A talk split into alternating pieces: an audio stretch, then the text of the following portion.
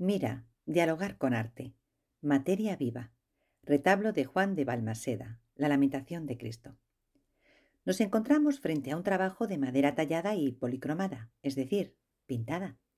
La combinación de la técnica de la talla con la pictórica es una de las características principales de la escultura en madera en la España del Renacimiento y posteriormente también del Barroco. Se trataba de conseguir el mayor realismo posible combinando el trabajo del volumen con el del color.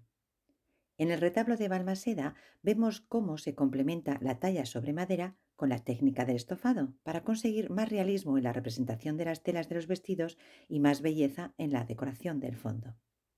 El estofado consiste en un trabajo de policromía muy minucioso que se realiza con láminas muy finas de oro conocidas como pan de oro.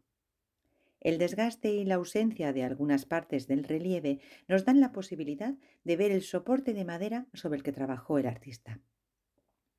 La pieza está tallada sobre madera de nogal. Se trata de un material fuerte y robusto, que se caracteriza por la combinación de los colores gris y marrón. Antes de pasar por el taller de pintura, el soporte tiene que prepararse para poder seguir trabajando sobre él. Este proceso solía hacerse con cola de animal, Después se aplicaban varias capas de yeso. Sobre esta base se trabajaba con finas capas de pan de oro y con color.